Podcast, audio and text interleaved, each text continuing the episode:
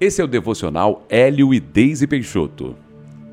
A palavra de Deus para você hoje é: Quem comanda a sua vida? Em Romanos, capítulo 8, versículo 5 está escrito: Porque as pessoas que vivem de acordo com a natureza humana têm a sua mente controlada por essa mesma natureza. Mas as que vivem de acordo com o Espírito de Deus têm a sua mente controlada pelo Espírito. Vemos muitos cristãos que nasceram de novo viverem de forma igual ou muito parecida com o seu modo de vida anterior.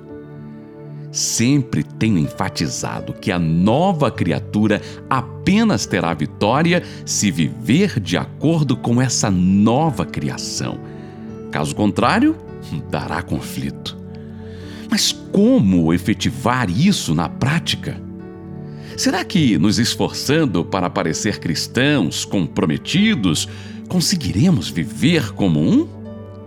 Será que, ao tentar ao máximo fazer tudo certinho, realmente conseguiremos agir corretamente?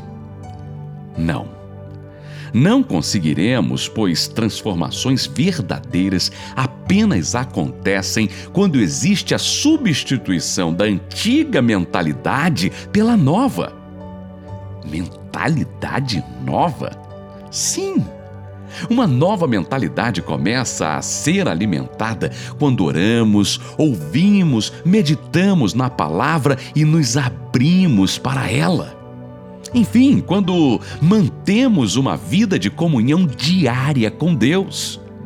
Se a sua mente não estiver cheia da verdade, você agirá motivado pela sua carne, e esta é uma das estratégias que o inimigo usa para impedir que você seja uma pessoa dirigida pelo Espírito.